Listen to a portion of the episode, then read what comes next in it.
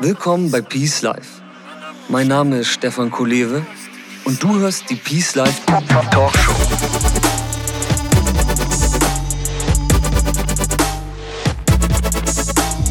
Das Leben ist ein Geschenk. Lass es uns auspacken. Peace Life. Create yourself.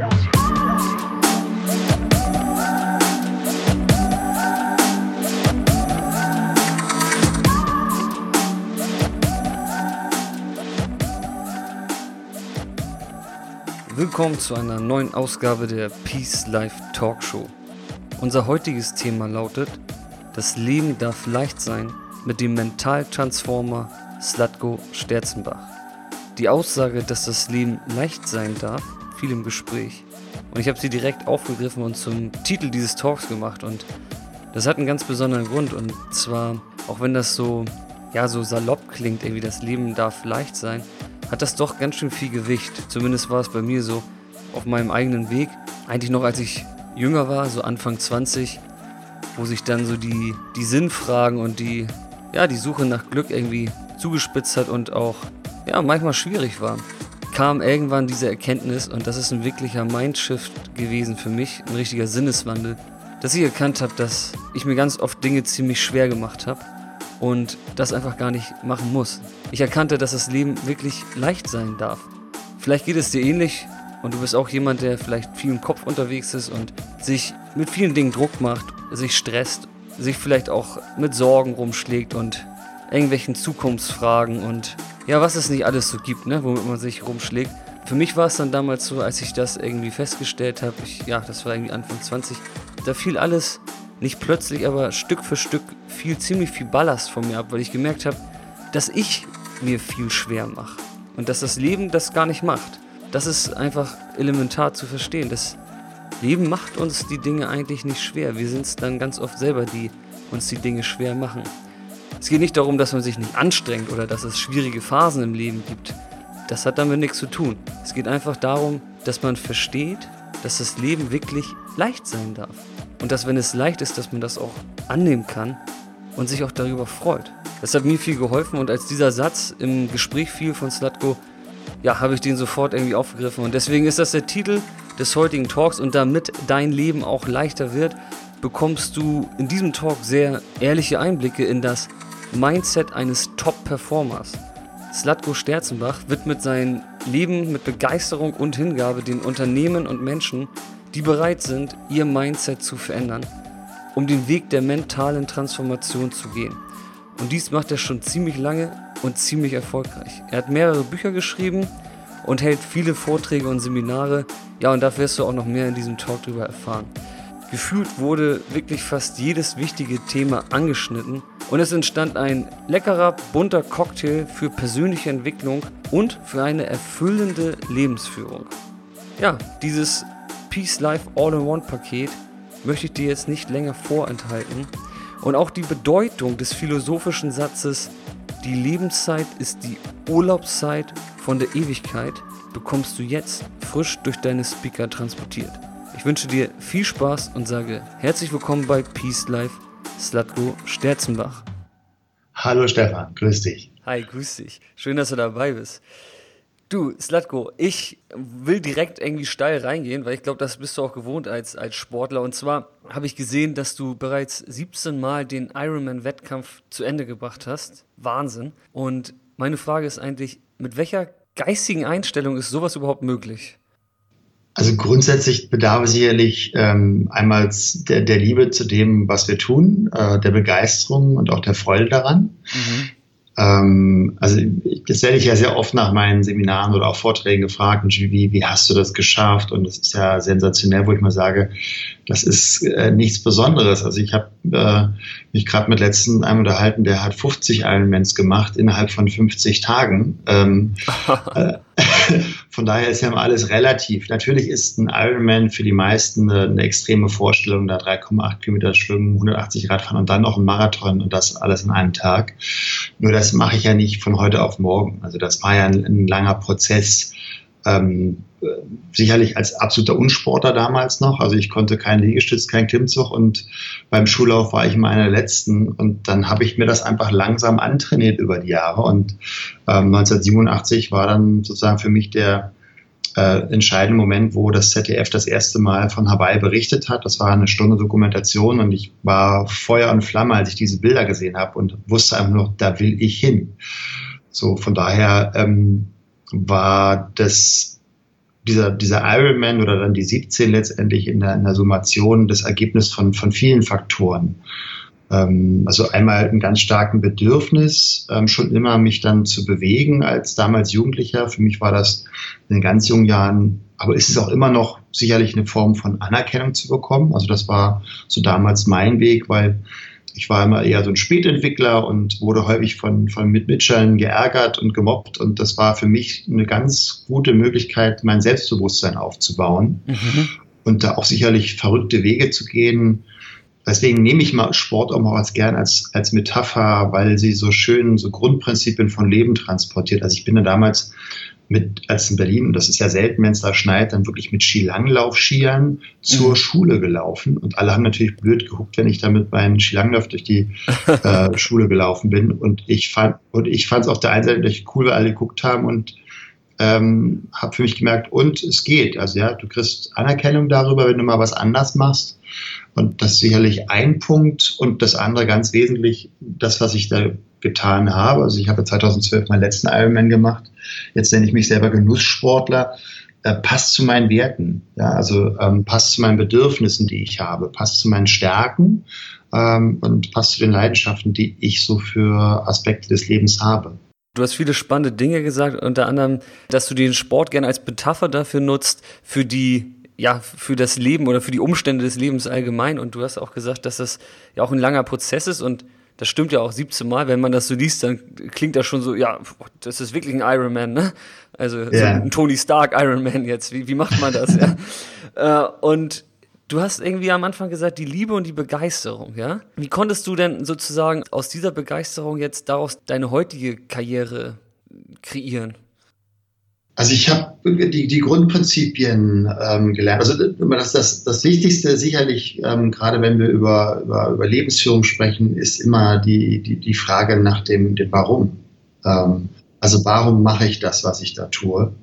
Äh, habe ich dabei Flow? Ähm, habe ich dabei Empfinden von Freude? Und das ist nach wie vor so, auch wenn ich jetzt keine Wettkämpfe mehr mache ähm, wenn ich drei Tage keinen Sport mache, dann willst du mir nicht über den Weg laufen. Also es ist für mich eine Form und jeder hat da seine unterschiedlichen Wege gefunden. Der eine liest gern, der nächste trinkt gern Wein. Äh, ich habe eben gern Sport in der Natur gemacht, weil es eben zum, zu meinen Werten passt, ähm, die ich habe. Was ist mir wichtig im Leben?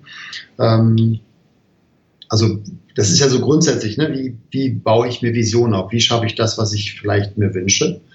Äh, egal ob beruflich oder auch privat ist. Und die, die Grundprinzipien sind da immer wieder ähnlich. Mhm. Welche sprichst du da genau an? Welche Grundprinzipien? Also einmal das Warum?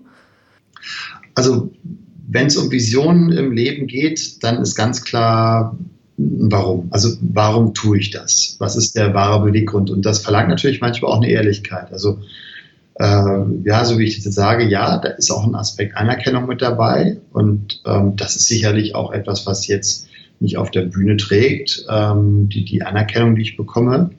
Ähm, jetzt, wobei jetzt sind es andere Parameter, die jetzt bei so einem ja, sehr ich-bezogenen Sport eine Rolle spielen, wie beim, beim Triathlon-Training. Ähm, also da sind einige Aspekte mit dazugekommen.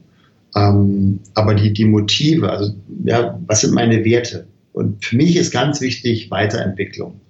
Und äh, das habe ich bei jedem Training. Also bei jedem Training, ich habe das ja früher sehr akribisch auch dokumentiert, äh, mit, mit entsprechenden Herzfrequenzmessern, mit, mit äh, Kilometermessung, Durchschnittsgeschwindigkeit, Wattleistung auf dem Fahrrad. Ähm, also zu gucken, habe ich mich in den letzten vier Wochen verbessert? Ähm, wie werde ich die nächste Trainingseinheit gestalten, damit ich wieder ein Stückchen besser werde? Also der, der Wert Weiterentwicklung äh, spielt da eine ganz starke Rolle. Ähm, der, der Wert Gesundheit spielt eine Rolle. Ich habe damals eben als Krankenpfleger, das war ja meine erste Ausbildung nach der Schule eben gelernt, wow, es gibt viele Menschen, die sich in ihrem Leben zu wenig um ihr Fundament, also ihren eigenen Tempel, den einzigen Tempel, den sie haben, in ihren Körper ge gekümmert und unter anderem auf der Abteilung für chronisch Kranke gearbeitet, wo eben dann Menschen die letzten fünf, manchmal zehn Jahre ihres Lebens dahin vegetieren. Und ich habe dann einfach immer wieder den Satz gehört, auch wenn ich noch mal jung wäre, würde ich einiges anders machen, was ja nichts anderes heißt, dass da Menschen liegen, die am Ende ihres Lebens feststellen, dass sie die Chance, die sie tagtäglich hatten, eine Entscheidung zu treffen, in die eine oder andere Richtung nicht getroffen haben, es bereuen. Und das war für mich damals sicherlich eine sehr extreme Erfahrung mit 18, also diese immer wiederkehrende ähm, Auseinandersetzung mit dem Tod, ähm, die ich auch als sehr bereinigend empfinde. Also viele haben ja Angst vorm Tod und ich glaube, genau diese Angst dürfen wir uns stellen, um ähm, sozusagen dann ja, viele machen sich ganz viel Gedanken und glauben an, an das Leben nach dem Tod. Und ich denke eher, ja, mach die Gedanken äh, für das Leben vor dem Tod. Ähm, weil, weil es ja begrenzt. Jetzt hängt es davon ab, was ich denke. Wenn ich Buddhist bin, sage ich, na, ich komme mal wieder. Oder wenn ich Atheist habe, habe ich ja Zeitdruck.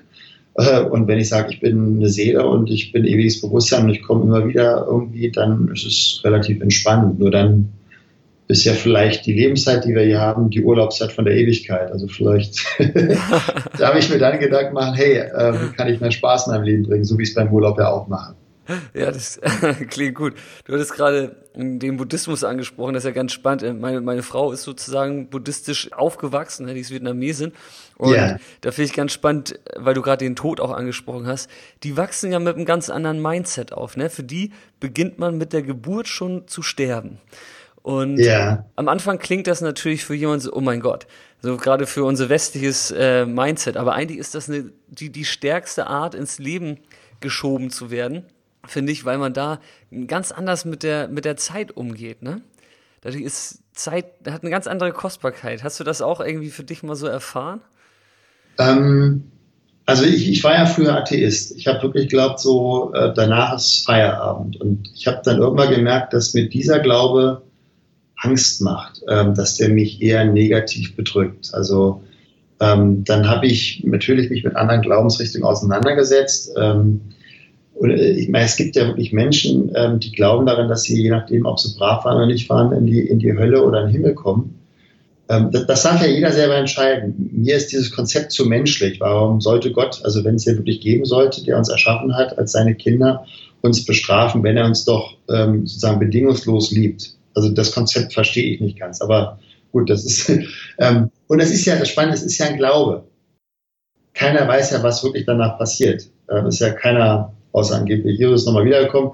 Aber ansonsten wissen wir ja nicht, was danach wirklich passiert. Und von daher habe ich mich dann viel damit auseinandergesetzt, okay, ähm, also Themen wie Quantenphysik, Doppelspaltversuch, Prinzip der Verschränkung, ähm, die, die modernste Gehirnforschung weiß immer noch nicht, wo das Bewusstsein wirklich sitzt und wo Gedanken ihre Quelle haben. Also wo kommt das her? Ja, oder dann gibt es dann die Noetik, die noetischen Wissenschaften, die sich dann mit so Dingen auseinandersetzen, was passiert mit dem Körper, warum wird er plötzlich ein paar Gramm leichter, wenn wir sterben. Also da gibt es ja spannende Sachen. So, das, da kann man jetzt dran glauben. Es ist, die Wissenschaft ist ja auch nur der letzte Stand des Irrtums. Ähm, von daher habe ich dann für mich überlegt, ich glaube daran, dass wir ewiges Bewusstsein sind. Also da gibt es dann sowas wie, ob du es jetzt Seele nennst oder Quantenschaum oder göttliche Energie und wir sind ewig da. Also es, exist, es bleibt etwas so. Und das hat für mich eine extreme Entspannung gebracht für das, was ich auch in meinem Leben tue. Äh, und es hat natürlich auch so ein bisschen die Frage, naja, wenn wir wirklich ewiges Bewusstsein sind, was machen wir denn so die Jahrtausende, die wir da irgendwo rumschwirren im Universum? Ja, also provokativ gesagt, müssen wir jetzt irgendwie Wolken putzen, Harfe spielen oder Universen erschaffen? Wir haben ja keine Ahnung. Und deswegen mag ich diesen Gedanken, und das ist das, was ich auch mal in Seminaren mal sage oder Vorträgen, vielleicht ist ja wirklich diese Zeit hier auf diesem Planeten unsere Urlaubszeit von der Ewigkeit. Mhm. Und das ist ein Paradigmenwechsel, der da passiert, dass ich plötzlich mir Gedanken mache, okay, wenn das die Urlaubszeit ist, was mache ich denn da mit meiner Urlaubszeit? Und ich glaube, da weiß jeder sofort, wenn er seinen Urlaub plant, er macht sich Gedanken, welches Land möchte ich bereisen, äh, welches schöne Hotel suche ich mir aus, wo habe ich Spaß, ähm, ich werde den Tag so und so gestalten, dass ich vier Dinge da integriere, die mir Freude bereiten. Und vielleicht ist das ja die Grundidee von Leben. Mhm. Mhm. Ist ein interessanter, ja. ist ein sehr interessanter Ansatz, ja. Mhm. Also provokativ für meine Mutter formuliert, vielleicht ist ja die, die Grundidee oder der Grundsinn des Lebens einfach Spaß haben. Ja. Ja, ja. Vielleicht ist es, ja, weil Sinn, keine Ahnung. Also weiß ich, ob das sinnvoll ist, was ich tue.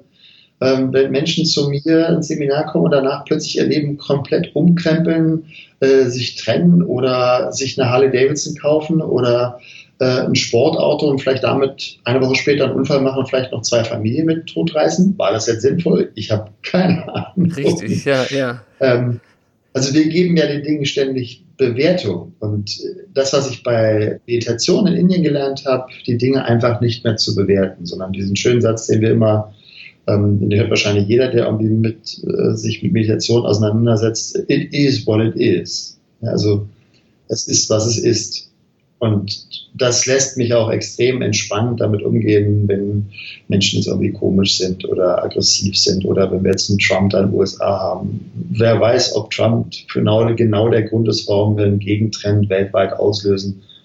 Who knows? Also das ist ja immer eine Frage, welchen zeitlichen und welchen räumlichen Kontext setzt sich das? Also spielt das was eine Rolle, was wir Menschen hier auf dem Planeten machen? Der Planet wird auch in Jahrtausend noch da sein laut Stephen Hawkins sind wir vielleicht in 100 Jahren, wenn wir so weitermachen, nicht mehr da. Von daher. Ja. Ähm, ja, der ist auch ein. Also ich glaube, dass wir manchmal uns. ja, aber es ist Pessimist. Also ich meine, wenn du die Entwicklung anguckst, gut, jetzt ist, ähm, also das ist ja ein Thema für sich. Ne? Ja, Was machen total. wir auf diesem Planeten? Und, und das ist schon, wenn du in die Details gehst, ob das jetzt Plastik im Meer ist oder ob das äh, Reduktion der Artenvielfalt ist oder das Abholzen, das sind schon Themen, die da dir würde Gefühle machen kann. Ja.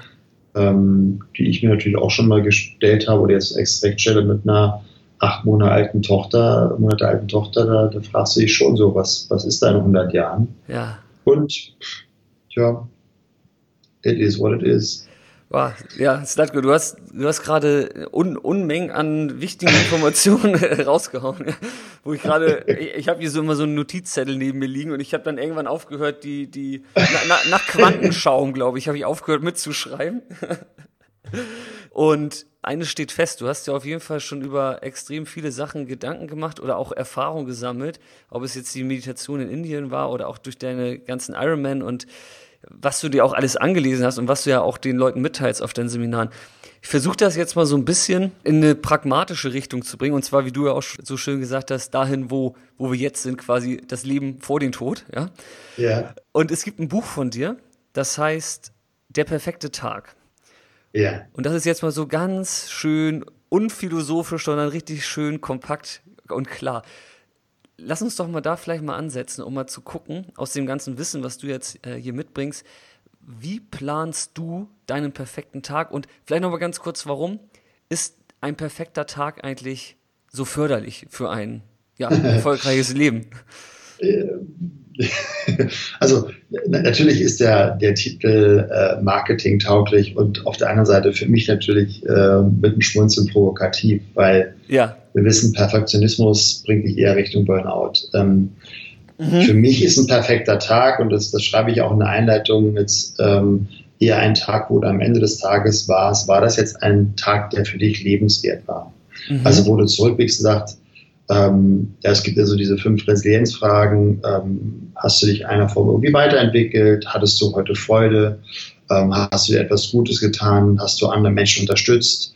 Ähm, und ähm, gibt es irgendwie Momente, wo du Gefühl von Dankbarkeit für dich empfunden hast? So jetzt mal als ein paar beispielhafte Fragen, die ich mir auch mal wieder stelle ähm, dann ist für mich, wenn ich sage, ja, ja, ich habe irgendwie wieder einen Sport gemacht, mir was Gutes getan oder ich habe jemand anderen Menschen unterstützt, ähm, ähm, ob das jetzt in Form von Seminars oder so in Form von Interview, was du ja teilst dann und an, an Menschen weitergibst, die vielleicht das eine oder andere sich rausnehmen. Ähm, wenn diese kleinen Puzzleteile, wo ich ein Häkchen dran machen kann, geschehen sind, dann ist das für mich ein perfekter Tag. In dem Buch habe ich natürlich, ähm, sag mal, über 200 Tipps gesammelt aus den Bereichen Motivation, Bewegung, Ernährung, Entspannung und mentale Kraft, mentales Training. Ähm, und die sind chronobiologisch sortiert. Das heißt, ich habe mich so ein bisschen auch an der TCM orientiert, also traditionelle chinesische Medizin. Es gibt ja zum Beispiel eben Hochzeiten, nach deren äh, Wissensstand Hochzeiten von Organen. Also es gibt die Hochzeit des Herzens, das ist so 18 bis 20 Uhr. Das heißt, da zum Beispiel ist es wesentlich sinnvoller, ein intensives Ausdauertraining zu machen, als jetzt in den Morgenstunden. Ja. Ähm, es spielt eine Rolle, ob wir die Kohlenhydrate morgens essen oder ob wir sie abends essen. Ähm, ein Powernap macht sicherlich jetzt um, um 18 Uhr keinen Sinn mehr, weil ich dann vielleicht meinen Schlafrhythmus später gestört habe. Also alle diese 200 Tipps zu den einzelnen, ich nenne sie Vitalelementen, ähm, zu diesen fünf, habe ich eben so sortiert. Das ist immer nur eine Doppelseite, ähm, wo du das innerhalb von zwei Minuten liest und dann die Übung auch, ich sag mal, nicht mehr als zehn Minuten dauert. Das heißt, das Grundkonzept von dem Buch ist, äh, guck, zu welcher Uhrzeit bist du gerade. Also jetzt, sag mal sozusagen akut, ich bin gerade müde um 14 Uhr, dann schlägst du 14 Uhr auf, dann liest du dir die Übung, wie mache ich die, Powernap, dann machst du das. Äh, sicherlich da ein bisschen Übungen notwendig, weil am Anfang denkst du so, äh, wie soll ich jetzt einschlafen, geht doch gar nicht. Ähm, ihr habt doch da die To-Do-Liste, nur wenn du es ein paar Mal trainierst und vielleicht noch mit einer entsprechenden Alpha-Wellenmusik unterstützt, dann wird dein Körper irgendwann über konditionelle äh, oder über Konditionierung verstehen, aha, das ist die gleiche Musik, okay, ich darf jetzt entspannen und irgendwann döst du auch ein und bist danach zehn Minuten wesentlich fitter. Also das ist so die Grundidee, dass du das Buch entweder präventiv suchst, oh, ich Mensch, ich habe morgen ein langes Meeting, was sollte ich denn vorher essen, damit ich nicht dann, wenn es vielleicht um die Millionen geht, ja, ich gerade irgendwie mein, mein Nudelkoma habe. Ja. Ähm, oder eben akut, Mensch, ich brauche jetzt irgendwie mal eine Motivation oder äh, Mensch, ich brauche jetzt mal Energie, was kann ich denn jetzt essen oder was, welche Entspannungsübung kann ich denn machen oder wie kann ich mich dann wieder neu motivieren, erfrischen. Also das ist so die Grundidee vom Buch. Das heißt nicht von morgen, von vorne bis hinten durchlesen, sondern wirklich in der Schublade haben und dann rausnehmen, wenn ich es brauche. Ähm, und, und für mich habe ich, also ich mache jetzt nicht alle 200 Tipps jeden Tag. Ich habe so mein, mein, meine Basic meine Basic To-Dos, ja, die, da, da kämpfe ich auch wie ein Tiger drum. Also das mache ich auf jeden Fall für mich immer, weil ich weiß, das hat für mich den größten Impact. Ähm, und viele von denen sind auch gerade am frühen Morgen, weil das für mich so Morgenrituale sind, dass wenn ich damit starte, ist der Startentag einfach ein anderer. Ja, bin ich auch ein Fan vom, vom guten Start in den Tag. Sag doch mal, gib mal ein Beispiel. Was sind denn da deine, du hast gerade gesagt, fünf, fünf Sachen oder so, um die du kämpfst wie ein Tiger? Es sind ein paar mehr. Also es ist, das eine ist auf jeden Fall, ich trinke morgens immer zwei große Gläser warmes Wasser. Äh, das habe ich damals so aus der Ayurveda, Ayurveda kennengelernt. Und Mit ich Zitrone, damals wirklich, ähm, ja, habe ich jetzt angefangen wegen, ähm, wegen der basischen äh, Wirkung. Genau. Bin ich gerade am Ausprobieren noch. Ich vergesse es manchmal noch. Also es ist noch nicht automatisiert, aber die warmen, die, äh, das warme Wasser auf jeden Fall, weil ich damals chronische Migräne hatte und ich habe wirklich alles ausprobiert äh, und bei mir hat immer nur ähm, Ibuprofen geholfen und seitdem ich das mache, habe ich deutlich weniger Kopfschmerzen. Also früher war das dreimal die Woche, äh, jetzt ist das vielleicht alle zwei Wochen mal, dass ich Kopfschmerzen habe und ähm, wenn ich irgendwie ein paar Sachen eben nicht einhalte. Von daher ähm, bin ich da sehr hinterher. Das zweite ist kalte Dusche. Das ist für mich so ein Morgenritual, was ich auch noch nicht so lange mache, erst glaube ich erst seit September letztes Jahr ähm, habe mich damit ein bisschen auseinandergesetzt. Also es hat ja extrem viel positive Wirkung aufs Immunsystem, ähm, auf den Stoffwechsel, ähm, auf die Lymphe, ähm, also extrem förderlich für Gesundheit. Und für mich ist das auch so eine Metapher wieder. Ähm, ich mag ja diesen Satz, ich weiß nicht, wer den mal geprägt hat. Ähm, so wie du die kleinen Dinge im Leben tust, so tust du auch die großen. Also wenn du dich mit kleinen Dingen disziplinierst, fällt es dir auch in anderen Bereichen leichter. Das ist wie so ein Muskel, den du trainierst. Und das ist jedes Mal morgens wieder so, also in den ersten Wochen zumindest so, oh, mach ich's, mach ich's nicht, okay, ich mach's. Ähm, und jetzt ist es wirklich, wenn ich es nicht mache, vermisse ich was, sondern das ist einfach Automatik. Äh, ich dusche mich erst warm, also äh, mache meine Körperpflege und dann den Schalter rüber auf kalt und dann da so ein paar Minuten bis ich fröstel und dann ähm, ist das gut. Und ich habe diesen Winter das erste Mal, ich habe sonst immer so meine eine Erkältung meist so im, im Winter gehabt, das erste Mal eben diesmal nicht. Von daher scheint es wirklich zu wirken und das ist auch nochmal so, dann bist du wach. Ja, also da kann der Tag bekommen. Das ist so der zweite ähm, für mich Einstieg, ähm, meine Rituale. Ich mache, was ich schon gesagt habe, jeden Tag mein Powernap. Ähm, also wenn ich den nicht mache mittags, dann weiß ich, ist die zweite Tageshälfte eine andere. Gerade wenn ich Seminare auch habe oder wenn ich Vorträge habe, ich plane das immer so ein, dass wenn ich nach dem Klassenfahrt habe, dass ich früh noch da bin, dass ich noch im Auto dann äh, irgendwie am, am Parkplatz mein, mein Nap mache. Wahnsinn, wie kriegst du denn das, wie kriegst du das hin? Also ich so nachmittags schlafen, das, das, das würde ich überhaupt nicht hinkriegen, glaube ich. Das ist wie alles im Leben Training. Also natürlich liegst du vielleicht als Beginner am Anfang da und äh, hast die Augen auf so, wie soll ich jetzt schlafen? Und dann irgendwann sage ich, pass auf, einfach erstmal nur die Augen zu für zehn Minuten. Äh, und dann hast du vielleicht ein Gedankenkino und äh, die, die Inder nennen es ja Monkey Minds, die Gedanken und ich muss doch das machen, ich habe das vergessen und hier muss ich noch.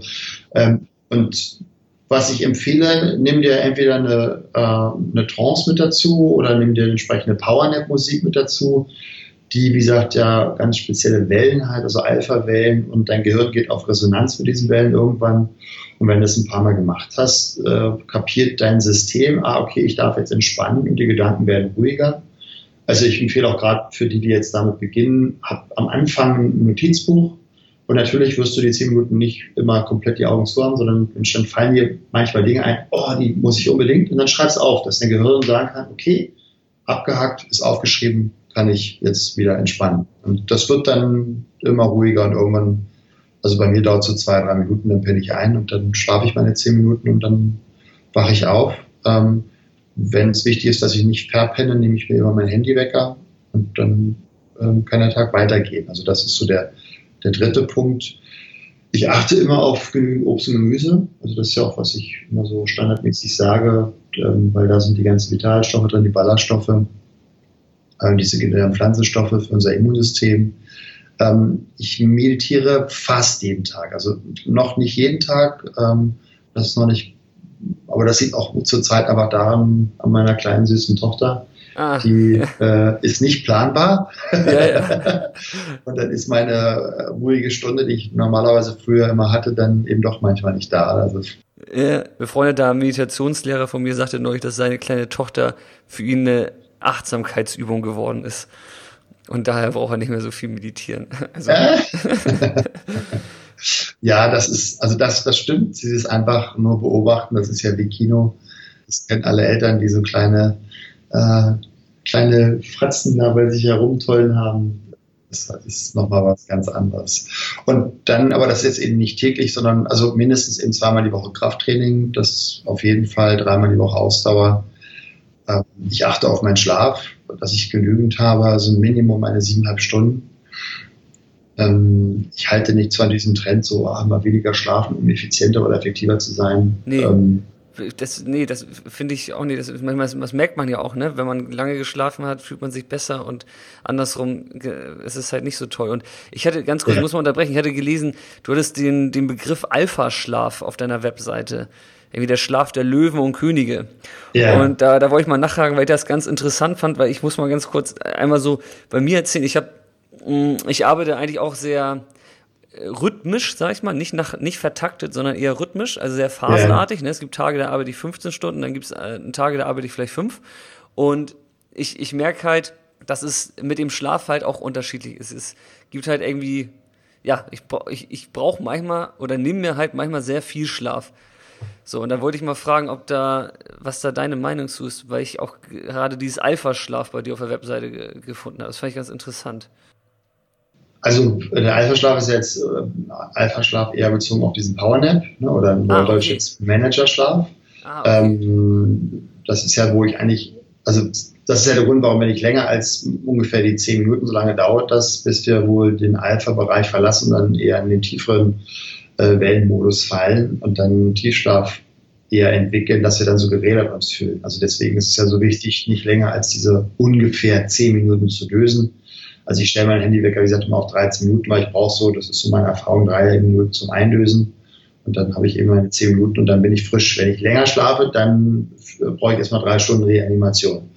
Ähm, weil dann ja auch schon andere Hormone ausgeschüttet werden. Das war mit dem Alpha-Schlaf gemeint. Das ist der Alpha-Schlaf, ja. Okay, verstehe. Mit dem Genügend ähm, ja, ich meine, auch wenn man dann so, so Persönlichkeiten hört, wie ein, wie ein äh, Arnold Schwarzenegger sagt, so ja, in seinem Englisch dann, äh, now, also schlafen Sie nur sechs Stunden oder wenn so ungefähr, und wenn das nicht reicht, dann schlaf schneller. Also, äh, haha, das ist witzig. Ähm, aber ich habe gerade letztens ähm, mit dem, ich glaube, Wahlberg, der Schauspieler, der, der geht jeden Tag um 7 Uhr ins Bett abends und steht um 3 Uhr auf. Also der schläft auch seine 8 Stunden. Mark Wahlberg, der. Ja, genau, Mark Wahlberg. Ja, okay. Hat er auch seine ganz klaren Rituale. Also dann, ähm, wie gesagt, erstmal seinen Shake nehmen und dann trainiert er jeden Morgen dann irgendwie um 4 Uhr mit seinem Kumpel. Also der hat auch ganz klare Rituale und schläft eben auch dann dementsprechend seine, seine acht Stunden und dann, wenn er um acht Uhr fertig ist mit allen drum und dran, Zeit mit seiner Familie, dann seinen Tätigkeiten nachzugehen. Also ich glaube auch, und es gibt ja auch diese, ähm, ich sag mal, Schlafzyklenuntersuchungen, dass auch wissenschaftliche Untersuchungen, dass wenn wir chronisch weniger als sechs Stunden schlafen, dass wir statistisch gesehen drei Jahre früher sterben, also nicht wirklich eine Zeitersparnis. Nee, nicht wirklich. ich habe für mich festgestellt, so meine siebeneinhalb Stunden, das ist perfekt. Ja. Äh, das darf jeder für sich herausfinden. Also ich sage jedem immer, wie fühlst du dich? Ja? Ähm, fühlst du dich fit oder fühlst du dich eher gerädert, vielleicht, äh, wenn man zu lange geschlafen hat? das darf jeder für sich herausfinden, was für ihn das Optimum ist. Biologisch, das sagen viele Forscher, also evolutionär haben wir eher so Richtung neun Stunden Schlafbedürfnis. Also das, dass wir, ähm, was sich jetzt durch diese Zeit der, ich nenne die immer Zivilisation, also zu viel Information und ständig zugeballert und das noch und effizienter und effektiver werden und also spannend ist ja, wir sind ja so effizient und effektiv geworden, wir kommen schneller an irgendwo hin, wir können schneller Briefe schreiben, und trotzdem haben alle das Gefühl, wir haben weniger Zeit. Ähm, das ist ja ein witziger Kontrast, den wir da haben. Und als die zwei letzten Rituale für mich für einen perfekten Tag ist, dass ich immer so meine Nahrungsergänzung nehme seit meinem 18. Lebensjahr. Ähm, und als letztes, dass ich immer zumindest eine halbe Stunde am Tag lese. Das sind so meine, meine Rituale für mich, wo ich sage, dann war das ein perfekter Tag. Dann war das ein perfekter Tag, ja. Das Interessante an so einem perfekten Tag ist ja auch im Prinzip das, wenn man das quasi jedes Mal einen perfekten Tag hat, dann ist ja im Endeffekt ja auch das Leben gelungen, ne?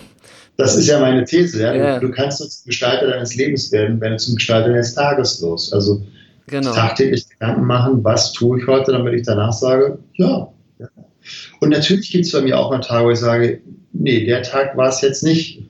ja, es gibt immer Tage, die waren einfach dann scheiße, wo ich sage, boah, nee, äh, habe nur mit unwichtigen Dingen meine Zeit verbracht. Ich bin nicht zum Sport gekommen. Ich habe zu wenig Achtsamkeit gehabt für meine Familie. Gibt es natürlich auch. Ja. Ähm, ich habe vielleicht nur ein anderes, ähm, vielleicht einen anderen Regler oder ähm, andere Empfänger, wo ich sage, schneller wahrnehme, nee, stopp. So, so in die Richtung möchte ich nicht weiter marschieren. Genau. Das Schöne ist ja im Prinzip, dass der nächste Tag wieder kommen wird und dass man dann halt wieder ja, eine neue Chance hat, ne, in dem Sinne, genau, genau ja. Ja, finde ich, finde ich auch ein ganz starkes Konzept, Slatko, und ich, also das Buch, das muss ich mir wohl mal bestellen, weil das ist ja sehr detailliert, was du da dann irgendwie hast mit richtigen Tagestimings und so, sowas finde ich, finde ich dann auch, ja, bereichernd. Muss ich mal reingucken. Also ist auch, finde ich, und das sagen viele oder eigentlich fast alle, mit denen ich spreche zum Buch, das ist grafisch total schön gemacht, weil da sind Karikaturen mit dabei, da sind Bilder mit dabei, das ist sehr bunt, das ist sehr, sehr frisch gemacht und wie gesagt, das sind so kleine Häppchen. Also das ist ja manchmal so ein, so ein Fachbuch dann liest, mit 300 Seiten, äh, wo einen dann diese Bleiwüste erschlägt. Das ist sehr farbig, ähm, da sind witzige Karikaturen mit dabei, also die dann auch im Kopf bleiben. Und wie gesagt, sehr praxisorientiert. Also das ist sowieso ja meine, glaube ich, meine Art und Weise ähm, in allem, was ich tue, dass ich immer geguckt habe, damals einfach durch die 15 Jahre Erfahrung ähm, als, als Personal Trainer damals und dann als Coach mit Führungskräften, die wenig Zeit haben, was funktioniert. Ja, wo so nach dem Max-Prinzip, wo kann ich mit minimalem Aufwand maximale Ergebnisse erzielen? Ähm, das war sicherlich auch der Grund, warum ich beim Ironman so mit sehr wenig Training doch ganz gute Zeiten dann so für meine Verhältnisse als Hobbysportler gelaufen bin. Also ich habe ungefähr nur die Hälfte von dem trainiert, was die trainiert haben, die meine Zeiten gelaufen sind. Aha. Wie, ähm, wie ging das? Ähm, weil ich einfach, ich bin, also ich bin, es gibt ja diese, wir hatten mal kurz angesprochen, so diese, was, wie erreiche ich so meine, meine Vision? Ne? Also, genau, ja. Mhm. Ähm, wie kann ich das möglichst anziehend machen, wie komme ich dahin? Da gibt es für mich so, so fünf Grundstrategien. Und äh, das, den ersten Punkt, da haben wir schon drüber gesprochen, das ist so eine Vision zu haben. Und damit meine ich eben ein, ein großes, emotionales, farbiges, assoziiertes Bild, wo du dich selber drin sehen kannst, noch besser vielleicht einen Film mit allen Sinneskanälen wahrnehmen, was du erleben möchtest. Und es wahrnehmen, als ob es jetzt gerade ist und auch mit diesem Gefühl der Dankbarkeit. Das ist so ein wichtiger Punkt. Das ist ja was, ja, also viele Trainer sprechen über Vision und in meiner Perspektive als Mentaltrainer haben sie keine Ahnung, wovon sie sprechen. Also dieses wirklich bewusst innere Bilder zu produzieren und darin einzutauchen und und so äh, zu fühlen, als würden sie schon wahr sein und ja. dafür auch Dankbarkeit empfinden, diese Vision quasi aufbauen, aufrechterhalten im, im, im, im Kopf ja, auch, ne? Ja. Mhm. ja, und wirklich auch mit den Submodalitäten arbeiten. Ne? Also mal groß machen, äh, mal farbig machen, mal dissoziiert oder assoziiert ähm, sich beobachten dabei, wo ist das Gefühl stärker. Ja. Ähm, das ist so für mich der einer der wichtigsten Parameter. Ganz kurz für die Zuhörer einmal sagen, also Submodalitäten halt auch quasi, was man, ja, alle Sinne mit einbeziehen, wenn man sich seine Traumwelt ähm, aufbaut, gedanklich sozusagen. Ja, ja, also zum einen die Sinne, ja, also wirklich, ich sag mal, wenn jetzt zum Beispiel äh, deine Vision wäre, du möchtest Tauchlehrer werden, so, wie wird sich das anfühlen? Dann wirklich zu sehen, aus der Perspektive deiner, deiner, deiner Schwimmbrille, deiner Tauchbrille, das Korallenriff, die Fische, ähm, hören, dieses Blubbern von deiner Atmung, ähm, das, die Schwerelosigkeit spüren und in diesem Gefühl eintauchen. Mit Submodalitäten meine ich eher die einzelnen Parameter, also zum Beispiel von der visuellen Komponente mal die Farbe verstärken oder mal schwarz-weiß machen und damit zu spielen. Ja, also das ist ja das, was meine Teilnehmer immer lernen, dass sie zum Beispiel auch Ängste, was jetzt die, was ja auch eine Form von Vision ist, nur eine negative, ähm, einfach sich selber kaputt zu machen, indem sie die Submodalitäten verändern, äh, das Bild klein machen, mal wegschieben, sich dissoziiert sehen, also von außen wie so eine Postkarte fotografiert. Und in dem Zusammenhang ist das kraftvollste Tool, ein Vision Board zu haben. Also das empfehle ich jedem, wirklich sich eine Collage machen. Das ist das, was ich bei einem Seminar bei mir immer mache, dass die wirklich dann auf dem Boden liegen alle und äh, sich ihre Zielcollagen der Visionsboards da malen, äh, ausschneiden aus, aus Zeitungen, in Zukunft, in welche Richtung darf es äh, hingehen und dann sich das irgendwo hinhängen, wo sie es jeden Tag sehen und dann in das Gefühl eintauchen. Also das ist so der, der erste Parameter, der mich damals ähm, zum Ironman gebracht hat, diese Vision, ich möchte über diese Ziellinie bei den Weltmeisterschaften laufen. Der zweite Punkt, und da waren wir ja gerade so, ähm, Plan. Also ich habe selten mit Plan gearbeitet. Also ich bin, auf der einen Seite bin ich ein Freund von Plan, auf der anderen Seite sage ich auch immer Vorsicht. Ähm, also diese Zielsetzungen sind sicherlich notwendig, um sich mal bewusst zu machen, welche Teilschritte sind notwendig. Ähm, ich bin aber nicht jemand gewesen, und das mache ich im Business genauso, der wirklich tagtäglich sein Training oder seine To-Dos plant. Weil das hat für mich, aber das ist jetzt nur meine Perspektive, meine Erfahrung, eher häufig Frust geschaffen als äh, Erfüllung. Das ist spannend, das ist spannend, das ist sehr spannend. Mhm. Es, es gibt, ich wusste ganz genau, es gibt für mich so in, im Laufe eines Jahres in der Vorbereitung zum Ironman ähm, gibt es für mich so 20 Schlüsseleinheiten, die ich auf jeden Fall trainieren darf. Und wenn ich die in meinen Vorstellungen eben, das ist ja aufeinander aufbauend, erreicht habe, dann wusste ich, ich bin auf dem richtigen Weg, ich werde die Qualifikationszeiten erreichen oder ich werde zumindest die Zeiten erreichen, die ich für mich so mal als, ähm, für mich als Ziel fokussiert hatte. So. Aber das tagtägliche Training, ähm, da war ich eher der intuitive Sportler. Also ich bin, das mache ich jetzt genauso. Ich stehe morgens auf und fühle erstmal, wie fühlt sich mein Körper an? Was braucht er heute? Äh, wie viel Zeit habe ich heute überhaupt? Ja, habe ich einen Vollterminkalender? Habe ich viele Telefongespräche? Äh, habe ich heute ein Seminar oder reise ich heute noch an zum Vortrag? Dementsprechend weiß ich ja, was so meine Zeitfenster sind. Und die meisten lassen sich ja Trainingspläne schreiben und sagen so, äh, jetzt am Wochenende fünf Stunden Radfahren im Juni, um dann für einen Ironman die fünf Stunden oder dann fahren zu können. Nur dann hast du ein Thema, wenn es an dem Sonntag, wo du frei hast und wo du Zeit hast und wo es auf deinem Plan steht, es regnet. Ja, ja. Ähm, da wäre für mich immer der Aspekt, okay, den mache ich jetzt nicht, weil es darf Spaß machen. Was kann ich als Alternative tun heute? Wie fühlt sich auch mein Körper heute an vom Training von gestern und vorgestern? Was am meisten Sinn ergibt. Ja. Von daher war mein Training immer intuitiv. Wie viel Zeit habe ich? Wie ist heute das Wetter? Worauf habe ich am meisten Freude? Wie fühlt es sich an? Ähm, wo habe ich wieder am meisten Bedarf, um Impuls zu setzen? Und dann habe ich überlegt, okay, wenn ich jetzt zum Beispiel nur eine Stunde Zeit habe, welchen Impuls kann ich heute setzen? Wir nennen das Overdoing, der den meisten Impact bewirken wird. Also die meisten Sportler trainieren viel zu häufig das, was der Körper sowieso schon kann. Ja, ja. Also mhm. zum Beispiel Radfahren drei Stunden mit Puls 130 bei 90 Umdrehungen pro Minute. Ja, ich brauche eine Grundlage. Und irgendwann sagt der Körper, Slatko, kenne ich schon, machen wir was Neues. Äh, also es ist wesentlich effizienter, vielleicht nur anderthalb Stunden zu fahren, aber dafür mit 110 Umdrehungen pro Minute, was fürs Nervensystem ein Riesenschock ist. Es ist extrem anstrengend fürs Nervensystem, die Konzentration so hoch zu halten. Ähm, und deswegen Overdoing, weil wenn du dann im Wettkampf nur 90 fahren musst, sagt das, sagt das Nervensystem, hey, heute ist entspannt. Mhm, ja. Ähm, also von daher, ich bin nicht so ein, so ein, Tagesplaner, wie ich das früher war. Nur ich habe früher mir häufig, und das war auch ein Grundthema, Stress und Druck damit gemacht, den ich heute mir nicht mehr so mache. Ähm, ich bin da eher so, wie ich es beim Sport vorher gemacht habe, okay, was wird den größten Impact machen? Äh, mache ich das im Business auch? Okay, was wird den größten Impact heute machen, wenn ich äh, nur eine Stunde Zeit hätte? Also ein bisschen das, den Aspekt der, der Dringlichkeit und Wichtigkeit. Ähm, was bringt mich mir am meisten voran? Also das ist ja dieses, äh, dieses Konzept Eat the Frog First. Genau. Wobei ich den Begriff auch doof finde bei Frog First. Also eine, eine, Kröte fressen hat schon wieder so ein negatives Bild. Total, nee, ja. ja. Weil das ist ja, das ist ja ein Grundthema, was bei vielen Motivations ähm, Trainern immer so mitschwingt, diese Disziplin, die du haben musst, um erfolgreich zu sein. Und ich mag den Begriff Disziplin nicht weil da schwingt sowas von ich muss mit. Genau, klingt immer so, als wenn man das und eigentlich das bedeutet, gar nicht möchte. Ne? Genau, ja. den kaufe ich nicht mehr. Also guck doch lieber genau hin, wie kannst du das, was du am, am liebsten tust, eben häufig tun und mehr tun ähm, und daraus deinen Beruf kreieren. Ja, also wie kannst du deine Stärken, wo du Flow hast, wo du deine Leidenschaft hast, wo du sowieso gerne Literatur liest, wie kannst du das zu deinem Job machen? Disziplin hat für mich immer, ich muss jetzt noch.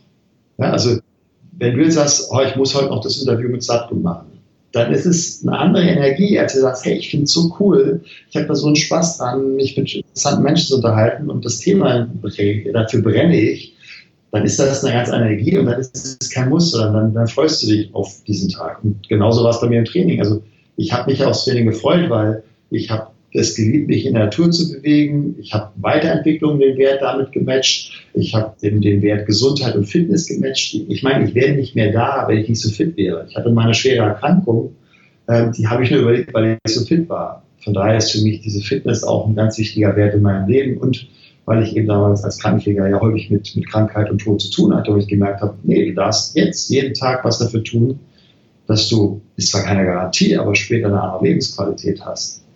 Also die meisten gucken mich an, wie du bist 50. Oh, hoch. Sind mal ganz überrascht. Ähm, also von daher der zweite Erfolgsfaktor neben der Vision Ziele setzen. Ja, nur eher die Grobplanung.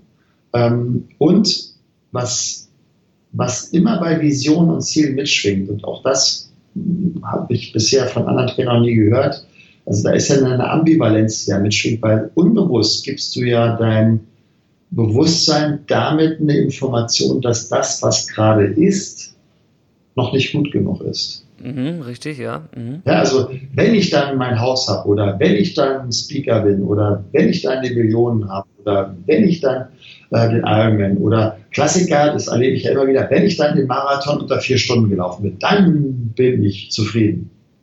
Wo ich mal sage, was passiert, wenn du den Marathon in vier Stunden und eine Sekunde läufst? Die meisten haben danach Stress. Die, die ärgern sich.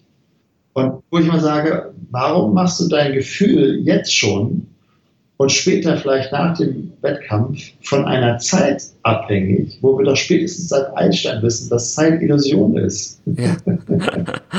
also, warum den Marathon? Das ist so ein Klassiker, ja, gerade so bei Führungskräften. Ah, den Marathon unter vier Stunden, weil ich sage, vergiss die Zeit, nimm keine Uhr mit, lauf und genieß den Wettkampf, saug das Gefühl auf von dem Applaus von den Teilnehmern die, die Bands, die an der Seite spielen und genieße den Lauf und genieße jetzt jedes Training. Ja, also das ist ja die, diese, diese Ambivalenz bei Visionen, was ich auch mache und bei Zielen trotzdem, aber dieses den Weg Gefühl genießen. zu haben, genau, mhm. das Weg genießen und das, oder anders gesagt, dankbar für das sein und das genießen können, was gerade ist, weil Dankbarkeit ist eine Fähigkeit. Total. Bin ich 100% bei. Ja, voll. Und, und wenn du das jetzt nicht genießen kannst, was ist, oder wenn du jetzt nicht dankbar für das, was, was gerade jetzt ist, wie willst du erwarten, dass du dankbar und genuss und freudig erregt bist und glücklich bist, wenn du deine Million hast, wenn du dein Haus hast oder wenn du dann den Marathon unter vier Stunden laufen bist, wenn du die Fähigkeit nicht jetzt schon hast. Das ist ganz witzig, äh, nicht witzig, das ist total interessant, was du sagst, nur witzig ist es gerade, weil ich mich damit auch gerade wieder beschäftigt hatte und zwar das Thema Vision. Also ich habe ich hab halt auch so ein Mindboard, nenne ich es, ne? Und es ist mhm. vielleicht schon ein bisschen nerdig, aber da sind, äh, ich glaube, knapp 5000 Bilder drauf.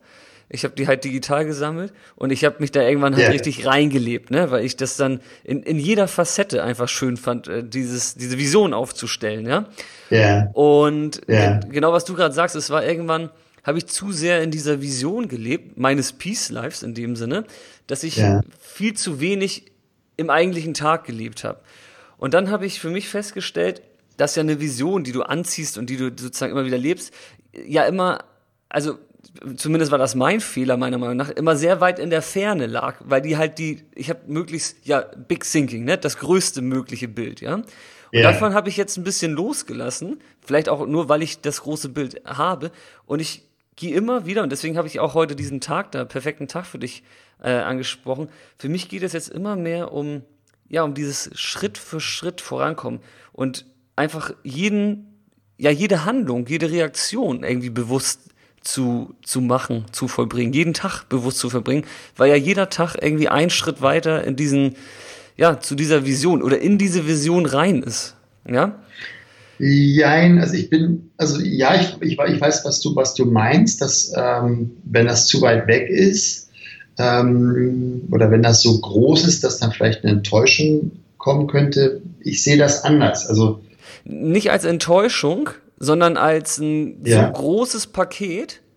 Und ich sag mhm. mal, das ist wie, das ist wie, das sind wie ganz viele Kieselsteine, aber in, in einem großen Paket. Und ich habe mir das jetzt einfach angewöhnt, einfach jeden Tag einen Kieselstein zu nehmen. Okay. Das, das ist, was ich meine, das, also das, ähm, äh, das zerkleinern oder das, das in kleine Schritte unterteilen von der großen Vision in Teilschritte. Genau. Also wenn ich wenn du jetzt sagst, du willst auch mal äh, Millionen äh, Downloads beim Podcast haben, ähm, dann wäre jetzt zum Beispiel der erste Schritt überhaupt erstmal sich bei iTunes anzumelden. So. Genau, ja, ja, ja. Das ist Beispiel. ja also dann hast du, ich unterscheide dann mal bei, bei den To-Dos, also das ist für mich dann der, der vierte Erfolgsfaktor, also die Ausdauer, das Dranbleiben, das Handeln in einmalige oder wiederkehrende Tätigkeiten. So. Ja. Ähm, also dass du dann auch immer die Ausdauer hast, wirklich jede Woche so ein Ding zu machen, weil es anscheinend die äh, Hörer erwarten, wobei das ja auch schon ein Glaubenssatz ist. Ähm, weiß ich nicht, ob das wirklich so stimmt. Ähm, was, was bei meiner großen Vision für mich eher der Aspekt ist, ich, ich mache keine Zeitangaben mehr, sondern ich habe ein klares Bild. Also ich habe jetzt zum Beispiel bei mir habe ich so ein Seminar äh, aufgebaut, das ist so ein, so ein Erlebnisseminar mit allen Sinnen. Äh, es gibt so vier Dimensionen eines Erlebnisses, wo du selber aktiv bist, wo du Wow-Effekte, Überraschungseffekte hast, wo du eine Entspannung mit dabei hast und wo du was lernst. Ähm, das macht dann so ein Erlebnis aus. Und das habe ich bei diesem Seminarkonzept, das gibt so, also ich kenne keins so integriert. Habe jetzt bei diesem Jahr David Helfgott mit dabei gehabt, ähm, über den es ja diesen Film gibt, Shine damals, seine Biografie, oder auch jetzt Hello, I'm David. Also der war elf Jahre in der Psychiatrie, weil er beim Klavierspiel immer gesprochen hat und als verrückt erklärt wurde sozusagen, weil er so ein bisschen autistisch ist und einer der genialsten Klavierspieler, die wir auf diesem Planeten haben, weil er spielt eben Musikinstrumente in einer Geschwindigkeit, die man nicht spielen kann, weil er sich keine Gedanken macht, dass man es nicht machen kann. Mm, okay, ja. Mm. Also so, solche Typen habe ich bei dem Seminar mit dabei. Und meine Vision ist, irgendwann tausend Menschen auf diesem Seminar zu haben. Äh, ja, jetzt nächstes Jahr haben wir die Lothar Leder mit dabei, mit seiner, mit seiner Frau, die ja den ersten Mal den Ironman unter acht Stunden gelaufen sind. Ähm, also wir haben immer coole Typen mit dabei. Und meine Vision ist, irgendwann mal tausend Menschen zu haben. Und die Vorstellung, in die tauche ich ein. Und ob das jetzt in fünf Jahren passiert oder in zehn Jahren passiert, ist mir vollkommen schnuppe. Und das ist ein weiterer Aspekt von, von Zielsetzung und Vision ist, weil ich weiß, dass der Weg einfach geil sein wird. Genau. Mhm. Und das ist so, so, so, eine, so eine Grundbotschaft. Ähm, also viele spielen Bande, viele spielen Squash. Ja, also junge Studenten, die machen jetzt BWL-Studium, um dann Unternehmensberater zu werden, um dann eine 100-Stunden-Woche zu haben, wo sie nach drei Jahren Burnout haben, weil sie die Hoffnung haben, ich will auch mal meine, weiß ich nicht, dreieinhalb Millionen auf, auf der Seite haben und dann spiele ich mit 50 nur noch Golf. Mhm. Ich überzeichne das jetzt mal ein bisschen. Mhm, ja. Äh, das heißt, sie machen wir mal, von 25 bis 50, 25 Jahre lang einen Scheißjob, spielen über Bande, um einen Effekt zu haben, um etwas zu tun, was sie irgendwann dann mal nur noch machen wollen.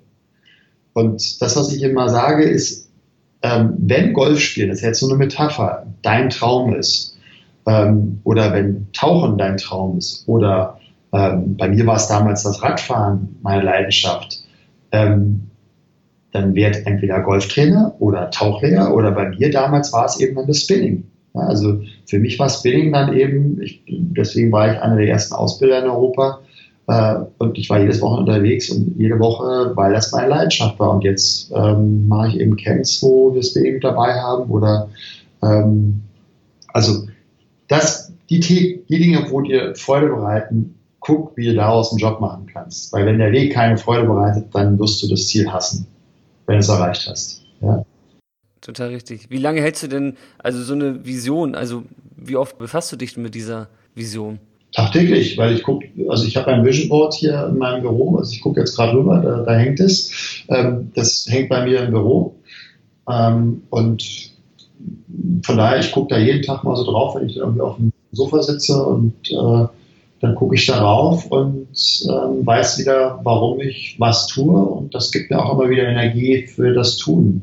Also natürlich ähm, gibt es auch Momente, wo ich sage, komm, heute ähm, machen. Nur die Energie ist eine andere. Wenn ich jetzt zum Beispiel, also ich habe damals, als ich das, das Buch, was im September jetzt letztes Jahr rausgekommen ist, Change als Chance, also wo es genau um diese fünf Erfolgsfaktoren geht, ähm, habe ich mir selber mein Cover vorher gemacht also ich wollte, dass dieses eine Bild benutzt wird und ich wollte, dass mein CI benutzt wird, also mein Schrifttyp, meine Farben. Ich bin der erste Autor gewesen, der bei Random House, das ist ein großer Verlag, das CI und das äh, Cover so durchgesetzt hat, wie ich es wollte. Normalerweise ist das immer eine Riesendiskussion. Ähm, und ich hatte da sozusagen, als ich angefangen habe zu schreiben, schon relativ schnell als erstes mein Cover auf meinem Vision Board. Und das Cover habe ich bei mir einfach auf die Bestsellerliste, Platz 1 bei der Spiegelliste, die ich mir vorher ausgedruckt habe, in ein Grafikprogramm mein Cover reingesetzt habe, ausgedruckt. Sehr gut. Das heißt, ich habe, bevor ich morgens, ich habe meist so zwischen 6 bis 8 Uhr morgens geschrieben, mich an den Schreibtisch gesetzt habe zu schreiben, bin ich erst in diese Vision eingetaucht. So, wie wird sich das anfühlen? Was wird passieren? Äh, welche E-Mails wirst du bekommen, wo ich das, das Leben von denen verändert habe? Äh, welche Dankesbriefe? Äh, welche Radiosender? Also, wie wird sich das anfühlen? Was wird alles passieren bei Menschen und bei mir, um das mit allen Sinnen aufzunehmen, wenn das eben ein Bestseller ist? Ähm, das Spannende ist, es ist kein Bestseller geworden. Mhm also jetzt nicht Spiegel, das war trotzdem ganz gut verkauft, aber jetzt nicht irgendwie Spiegel-Besserliste. Ähm, nur der Weg war freudig. Weil die, sag mal, mit der Energie das Buch zu schreiben, oh, das wird so cool, das wird so cool, das wird ja, Spaß, ja. Oh, das wird einfach, ist ja ein ganz anderer State, ja. ganz andere Energie zu schneiden, als wenn ich sage, vielleicht verkauft sich's. Ja, ja, genau. Ähm, ja, also von daher, der Weg war schon mal ein anderer. Und das ist ja auch so ein, so ein Kernsatz. Die Vision ist die Voraussetzung für selbstgestalteten Erfolg. Egal, ob das beruflich ist, ob das privat ist, ja. ob das körperlich ist, ob das äh, mental ist. Klammer auf, sie ist nicht die Garantie, Klammer zu. Ja. Nur sie ist die Voraussetzung. Also, ähm, und das ist das, was viele Menschen nicht verstehen da draußen. Also wir alle haben ja dieses fotografische Gedächtnis. Wir alle können ja unsere inneren Bilder, wenn wir das Bewusstsein dafür haben, verändern nur die meisten haben keinen eigenen Film drin. Ja, also die eigene ich frage das ja beim Seminar dann so, so, was ist eure Vision? Was ist eure Löffelliste? Und dann ist erstmal Stille. Dann braucht es Ewigkeiten, bis mal jemand so mit irgendeiner Idee kommt, was er gerne noch in seinem Leben machen möchte. Ja, Wahnsinn, ne? Das, also das, find, das ist, dass du das sagst, das ist immer Wahnsinn. Also das ist, kann man sich gar nicht vorstellen, wenn man eigentlich selber mit so, also so visionsstark lebt, ne? Also für mich ist das wie ein Magnet. Also ohne, ich wüsste gar nicht, wo ich, wo ich hin äh, eiern würde, ohne eine Vision. Das wäre ja völlig orientierungslos. Und die Masse hat das nicht, weil sie ständig ja Visionen von anderen im, im Kopf haben. Also wenn du, wenn das so stimmt, dass Durchschnittskonsum Fernsehen 3,6 Stunden am Tag ist. Ich habe keinen Fernseher. Ähm, ich auch nicht. Also ich habe einen, den benutze ich, wenn ich, wenn ich ähm, mich im Winter auf meine Radrolle setze, um äh, mir Dokumentationen anzuschauen. Ähm, nur das heißt ja, wenn wir die Statistik glauben, da muss irgendwo jemand sein, der guckt sieben Stunden am Tag. Also deswegen mache ich ja seit über zehn Jahren Informationsdiät. Ähm, ich gucke ganz genau, was lasse ich in meinen Kopf rein äh, über den visuellen oder auditiven Kanal.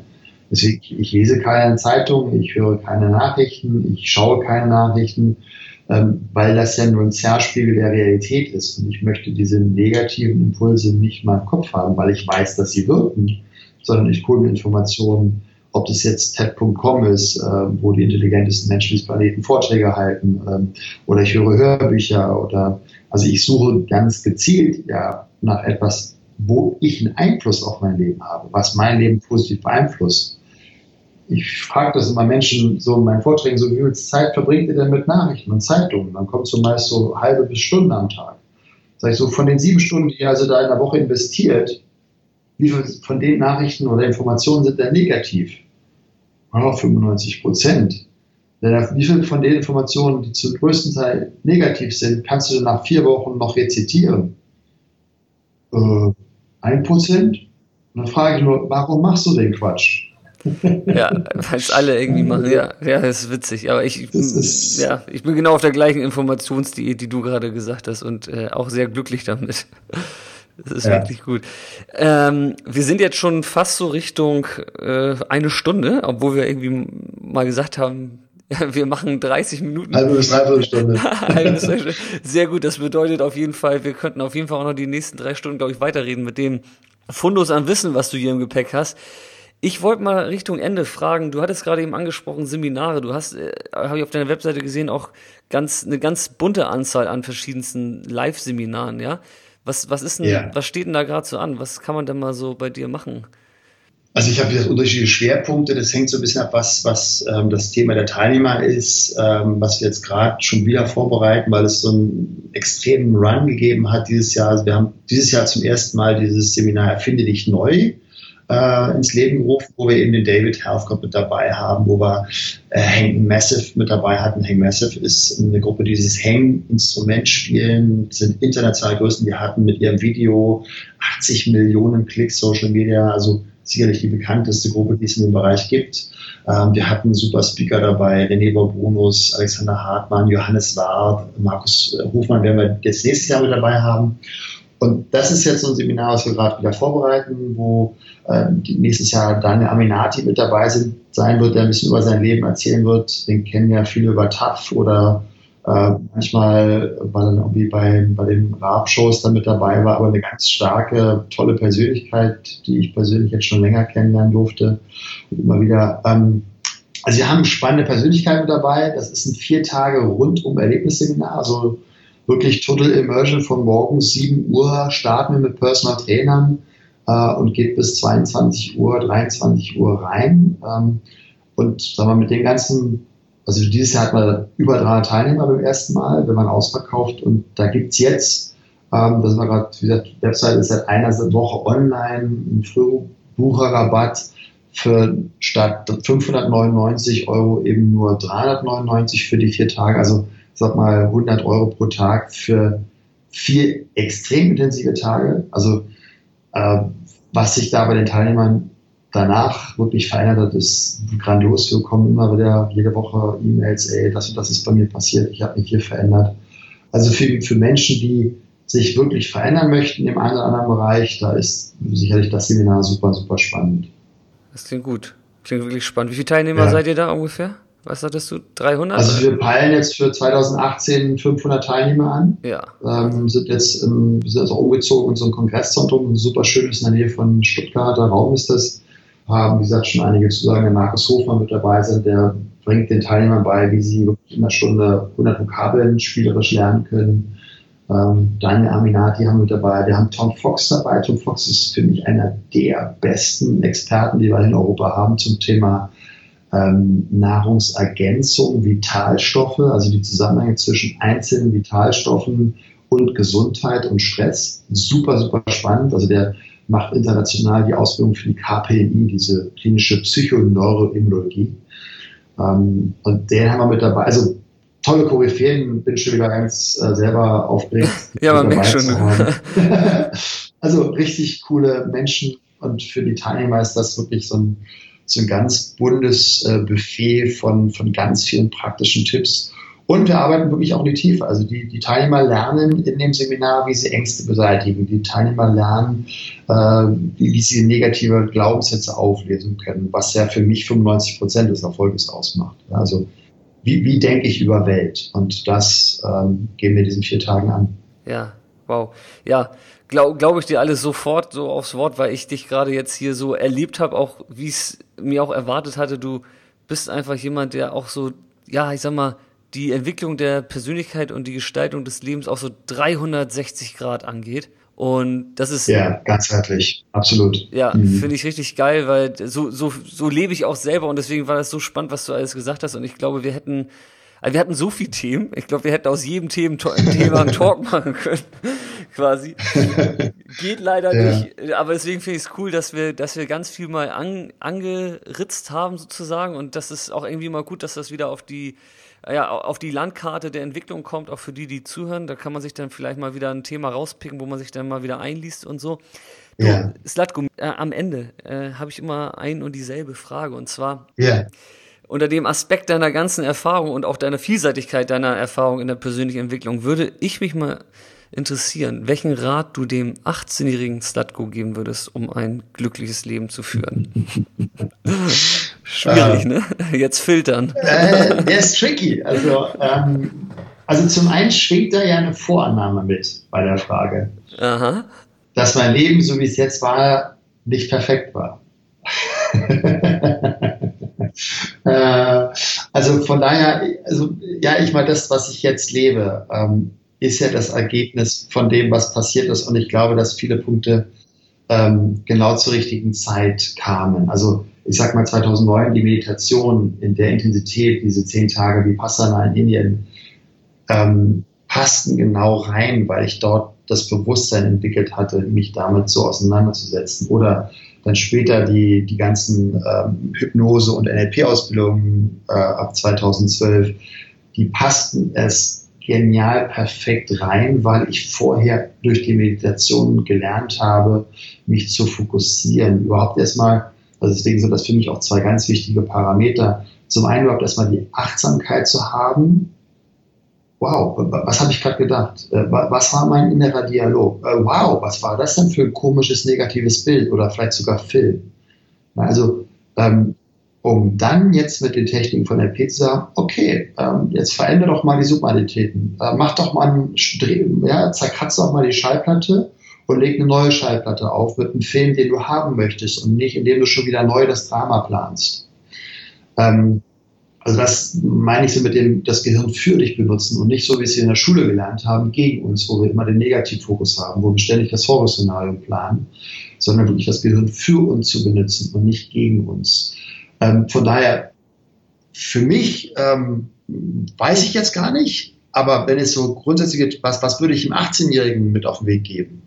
Ähm, dann gibt es sicherlich so ein paar Punkte, die, die ich damit auf Wegen, ja, ich ja auch in meinen Seminaren oder manchmal ja auch in Schulen oder wenn ich gratis für Universitäten spreche, äh, mit auf den Weg gebe. Der erste Punkt ist, guck ganz genau hin, wo ist deine Leidenschaft. Ja, also ich mag dieses Zitat von, von äh, Michael Flatley, wenn du deine Berufung zum Beruf machst, dann arbeitest du nicht, dann lebst du. Ja.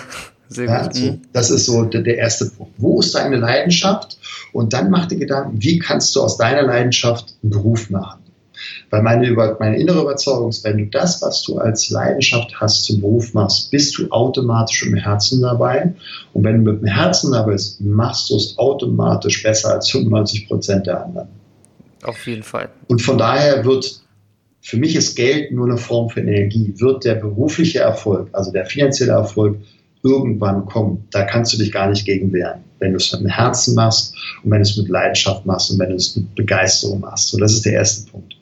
Und der zweite Punkt ist, fange an, auch schon mit 18 in dich selbst zu investieren. Und damit meine ich auch, du hast gerade gesagt, ganzheitlich in den vier Dimensionen, äh, physisch, emotional, mental und materiell. Also äh, pflege deinen Körper, du hast du diesen einen Tempel, ja, das ist das, was die meisten Menschen daraus machen. Sie, sie geben ständig nach dem Prinzip beruflich Profi, äh, privat Amateur, äh, machen Raubbau mit dem Körper und haben dann plötzlich einen Herzinfarkt. haben zwar vielleicht eine Million auf dem Konto, aber die brauchen sie, um ihre Krankheit äh, einigermaßen sozusagen zu finanzieren. Ähm, emotional, damit schwingt für mich auch so ein bisschen spirituell mit rein. Also ähm, guck, dass du dich fortbilden kannst in dem Bereich Beziehung. Also äh, es gibt wunderschöne Seminare, es gibt Coaches, es gibt wunderbare Literatur. Ähm, ich, ich zögere gerade, weil ich überlege, ob ich den, den Tipp gebe. Es gibt ein, ein grenzwertiges Buch, das heißt Lob des Sexismus. Ähm, das ist eigentlich ein Pickup-Buch. Ähm, nur, es ist ein cooles Buch, weil es darum auch geht, was sind die, die Rollen, Mann und Frau, also diese, diese Gegenpole, und ich meine das positiv, von Weiblichkeit und Männlichkeit, das zu leben. Und das ist das, was gerade in unserer Gesellschaft ähm, hier in Deutschland vollkommen verweichlicht ist und ich glaube auch aufgeweicht ist. Ja, Emanzipation kann man darüber diskutieren. Hm, nur ich glaube, dass diese Urform von Weiblichkeit und Männlichkeit eine Gesundheit mit sich bringt. Mehr will ich dazu jetzt gar nicht sagen, find aber also, das ja, finde ich emotional. gut. Mhm, mh. Sehr gut. Finanziell ähm, fang mit 18 schon an, irgendwie was entweder auf die Seite zu packen oder die Gedanken zu machen, wie kannst du dir jetzt schon etwas aufbauen, was dir ein passives Einkommen generiert. Ob das ist, weil du irgendwie im Networking startest, was dir Freude bereitet, ähm, oder ob du irgendwie dich beschäftigst, wie kann ich ähm, mich mit Anlagen, also beschäftige dich mit Geld, weil das nun mal eine Form ist von Energie, die in unserer Gesellschaft hier eine Rolle spielt ja, die würde jetzt, wenn ich irgendwie in Südamerika vielleicht im, im Wald oder Urwald, dann wird es vielleicht nicht so eine Rolle spielen. Nur wenn du jetzt hier in Deutschland ja den Podcast hörst und hier lebst, dann ist es etwas, was dir Freiheit geben kann. Ob das ist, Seminare zu besuchen, die cool sind, ob das äh, Freiheit ist, zu reisen, wo du hin möchtest, kannst du auch ohne Geld, gibt es auch sicherlich Wege, nur ähm, es ist eine Form von Energie, die für mich bei der Ganzheitlichkeit mit reinspielt und mental ähm, ganz konkret runtergebrochen fang an zu meditieren. Absolut. Das, äh, Dalai Lama hat es schon gesagt, wenn wir der jetzigen Generation beibringen würden zu meditieren, würde es in der nächsten oder übernächsten keinen Krieg mehr geben. Und da ist für mich ganz viel Wahrheit mit dabei, ähm, weil alles ist in dir. Ja, das ist, äh, was ich bei der Meditation erlebt habe. Das ist, alles ist gut, alles ist in dir, du bist perfekt, so wie du bist. Und das dürfen viele in unserer Gesellschaft einfach lernen, weil viele Mechanismen, die wir in Schule haben, die wir in Erziehung haben, die wir in der Ausbildung haben, sind genau in die entgegengesetzte Richtung. Ähm, Sehr schön. Mhm. Mach dir ein Vision Board ja, mit 18 schon. Was ist dein Traum? Und als letztes vielleicht noch auf dem Weg so ähm, für alle Jugendlichen, aber auch für, auch für 50-Jährigen, wurscht. Ähm, hab Spaß. Also genieß deinen Tag. Es gibt diesen, diesen Glaubenssatz, und das ist ja auch ein Glaubenssatz, den viele Trainer auch immer wieder äh, verstärken. Du musst hart arbeiten, um erfolgreich zu sein und das Leben ist hart Blödsinn. Ja, das Leben darf leicht sein. So, das ist einer meiner liebsten Sätze. Das Leben darf leicht sein. Guck, wo hast du Flow, wo hast du Spaß und mach dir dann Gedanken, wie könntest du einen Beruf kreieren, der zu deinen Stärken passt, der zu deinem Metaprogramm passt, also zu deinen unbewussten Motivationsstrategien äh, und dann go for it. Sehr cool. Ich muss gerade lachen, weil das war, glaube ich, die längste Antwort auf die 18-Frage. von einem Trainer, der seinen Job mit äh, Leib und Seele macht. Ich, ich würde das einfach zusammenfassen auf den Satz, das Leben darf äh, leicht sein. Das finde ich nämlich sehr gut. Absolut. Ja, absolut. Und das durfte ich auch erst lernen. Also das war ein langer Weg. Also das habe ich auch erst 2012, ähm, also da war ich ja immerhin 45, auch erst lernen dürfen. Und ähm, ja, also ich bin froh, wenn das dann ähm, manche, ich habe jetzt bei dem einen Seminar, ich gesagt, eine 80-Jährige dabei, die jetzt gerade kurz vor Abitur war und die sich totalen Stress und Angst hatte. Und ähm, wir dann mit ihr diese Ängste kurz behandelt haben und hier jetzt gerade letztens eine E-Mail, oh, ich habe das Abitur viel besser als äh, irgendwie nur möglich gedacht und alles cool. Und also es geht. Sehr gut. Ja, ich, äh, ich kann mich einfach nur bedanken, Slatko. Das war wirklich eine bunte Reise durch dein, durch dein Wissen und äh, ja, sehr bereichernd für mich und ich denke auch für die Community. Und von daher großen Dank, dass du dabei warst. Sehr, sehr gerne. Danke dir, Stefan. Ja. War cool, hat Spaß gemacht. Sehr cool. Ja, dann ja. vielleicht bis bald mal, ne? Ja, bis bald. Würde mich freuen. Alles klar. Ja. Danke. Also, bis dann. Ciao. Ciao. Tschüss. Und bei dir bedanke ich mich fürs Zuhören. Ich hoffe, du konntest einiges für dich mitnehmen. Und wenn du auch der Meinung bist, dass wir alle mehr Peace gebrauchen könnten, dann teile diesen Talk doch bitte auf Facebook, denn alles, was wir teilen, wird mehr. Und besuche auch gern peacelife.de. Dort findest du weitere Talks und Tipps, um dein ganz persönliches Peace Life zu gestalten. Und mit deiner E-Mail-Adresse kannst du dich dort auch für den Peace Life Newsletter anmelden. Damit wirst du Teil unserer Mission eines modernen, erfüllten Lebens und bleibst immer auf dem Laufenden, was es bei Peace Life so gibt. Ich würde mich freuen, dich dort zu sehen. Bis zum nächsten Mal, dein Stefan Kulewe vom Peace Life.